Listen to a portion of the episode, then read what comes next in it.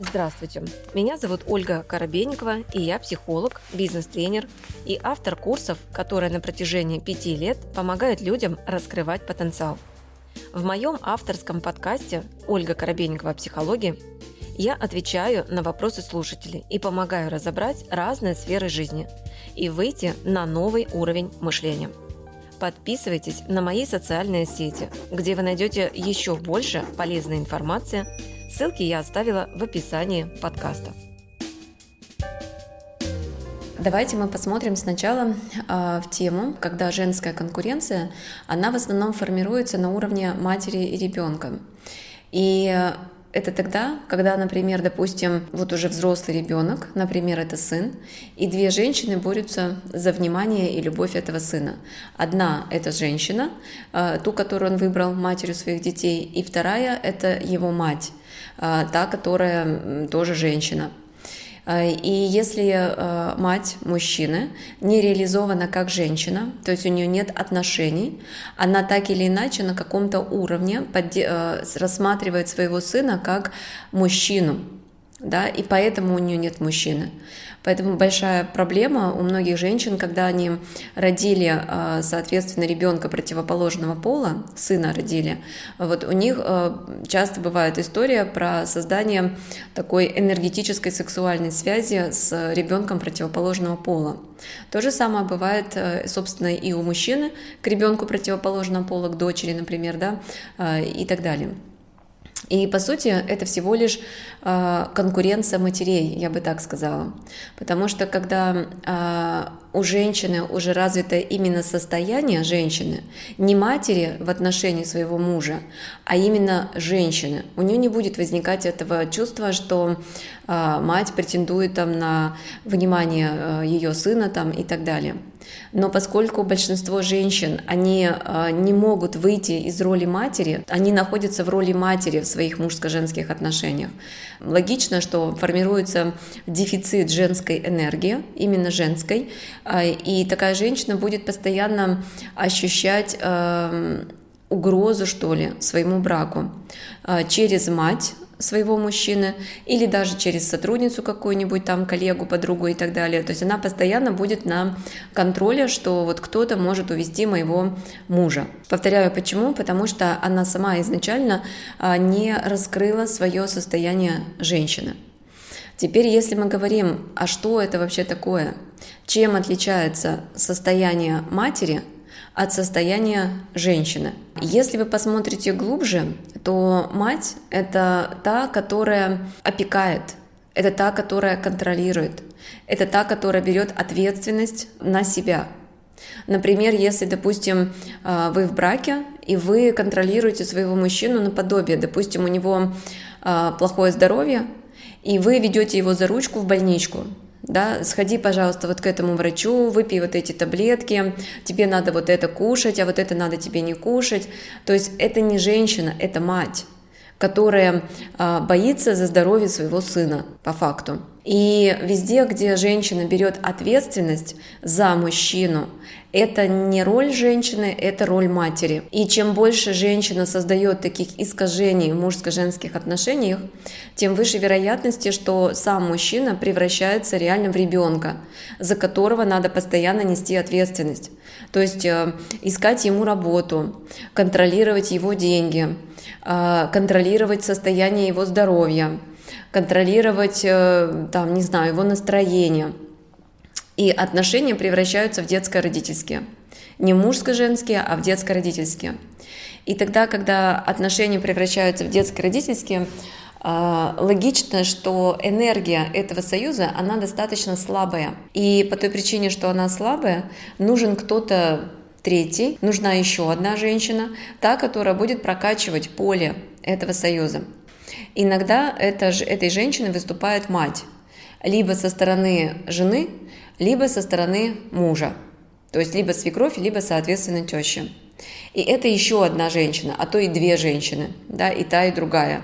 И живут они вместе на одной там территории. И поэтому э, вам важно для себя просто осознать, и принять решение. То есть, когда мы говорим, что я хочу освободиться от э, чувства конкуренции, оно никуда не денется до тех пор, пока ты не поставила, что ли, себе задачу раскрывать именно женщину в мужско-женских отношениях, а не тренировать навык быть матерью для вот этого мужчины.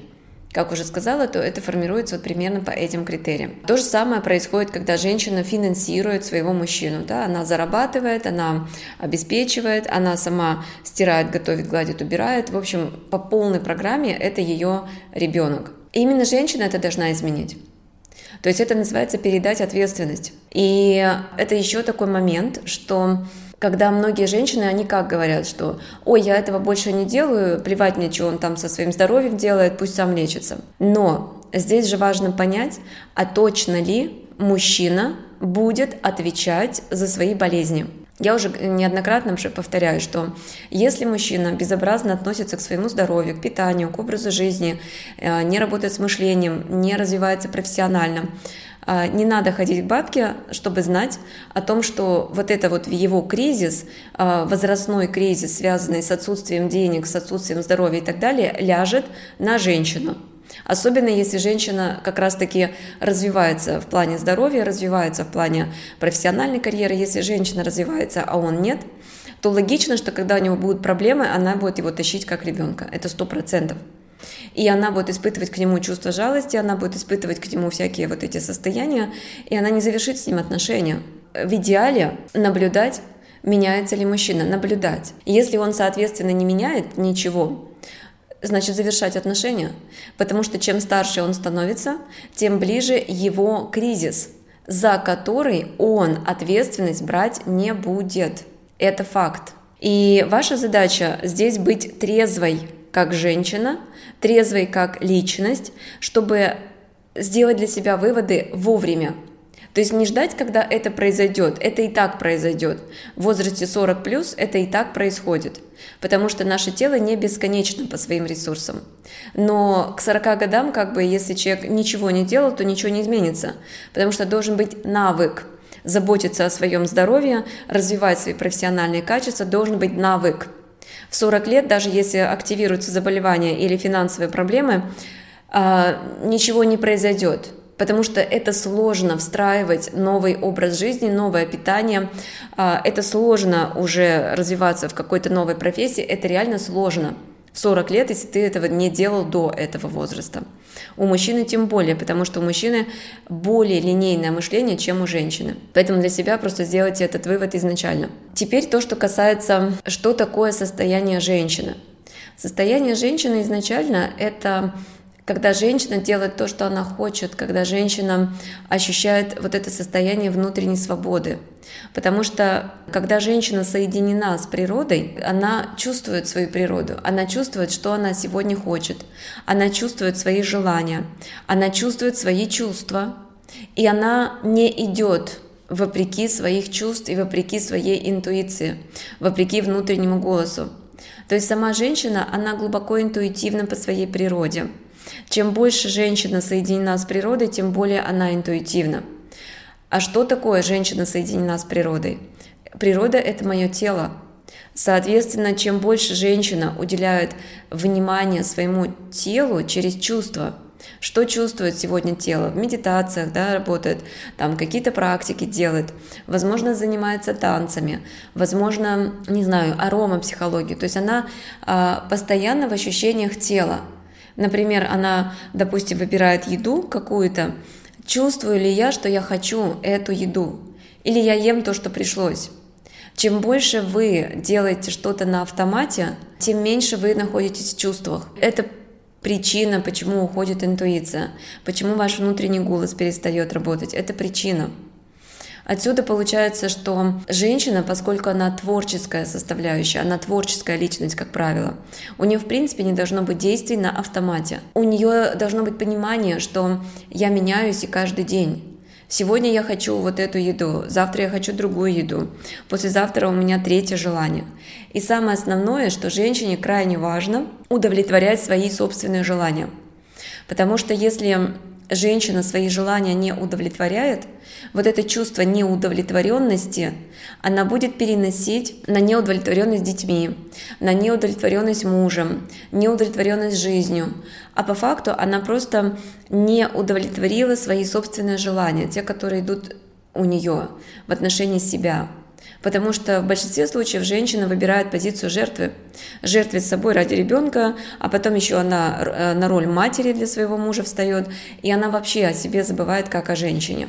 Вот это про это. Истинная женская природа есть желание, и я иду за этим желанием я его реализую, я его осуществляю. Для того, чтобы у нее желание было реализовано, ей важно его прочувствовать. То есть вот это вот как раз в медитациях, когда она мечтает, когда она окружает полем свои собственные желания, и когда она говорит им «да», но для этого также нужен более высокий уровень осознанности. То есть чем больше женщина мудра, тем более осознанное у нее желание – то есть, понятное дело, можно сказать «да», а, пять бутылок вина и выпить, и сказать «да» своим желаниям.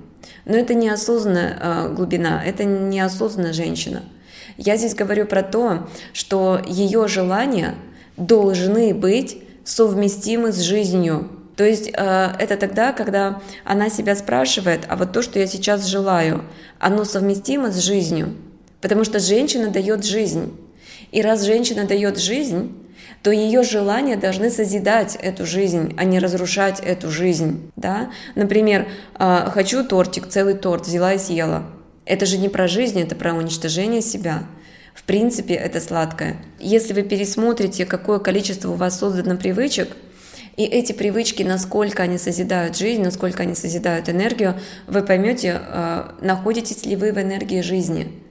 И точно ли вы способны дать эту жизнь теперь своему ребенку? Потому что не дав жизнь себе, женщина не может дать жизнь своему ребенку. То есть те привычки, которые она привила себе, разрушающие ее тело, разрушившие ее карьеру, разрушившие ее личные отношения, она потом будет прививать мужчине и ребенку.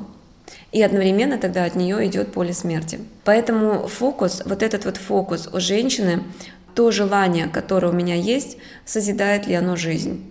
Это первый вопрос, который вам нужно постоянно себя перепроверять. Второе – это не проявление насилия.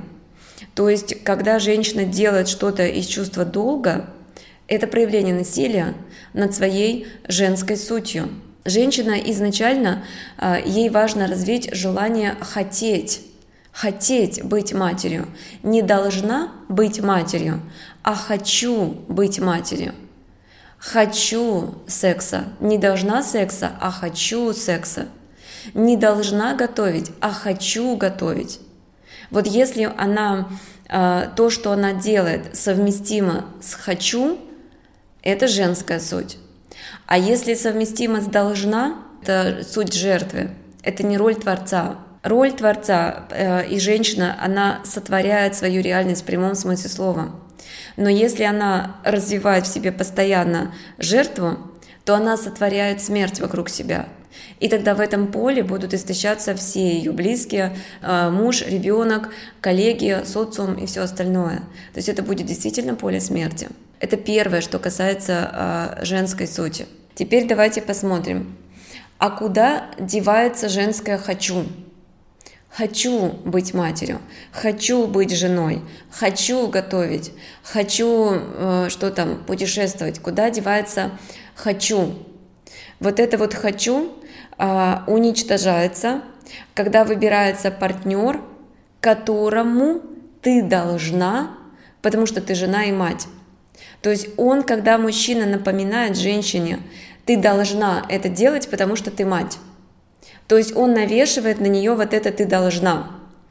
И чем больше женщина слышит «ты должна, ты должна, ты должна», то есть мужчина не спрашивает ее, что ты хочешь, милая, что ты хочешь, дорогая, он не спрашивает ее вообще. У них общение на уровне кто кому что должен. Она говорит ему ты должен, а он ей говорит ты должна, ты должна это, а ты должен вот это. То есть весь уровень общения, когда выстраивается, кто кому чего должен, уничтожается «хочу». Оно просто уничтожается. потому что мы не хотим быть должной. И когда а, окружение женщине, она стала матерью, и ей навязывают, ты должна это сделать, потому что ты мать. Ты должна, потому что ты жена. Когда навешивание, навешивание, навешивание, у нее начинается отрицание роли матери и жены. От слова совсем. И тогда у нее а, вот это «я хочу», «я хотела быть матерью», оно у нее уходит, это желание хотеть быть матерью. Оно просто уходит. И она, да, она заботится о ребенке, но из состояния «должна», а не из состояния «хочу» заботиться о ребенке. Или то же самое касается готовки еды. Из состояния «должна готовить», а не «хочу приготовить» для любимого мужа. То есть, когда из отношений уходит любовь, Потому что любовь равно хочу. Любовь — это отдавать. И любящие отношения, они всегда выстраиваются на уровне того, что партнер спрашивает, что ты хочешь, что, что бы ты хотел, что бы тебе хотелось.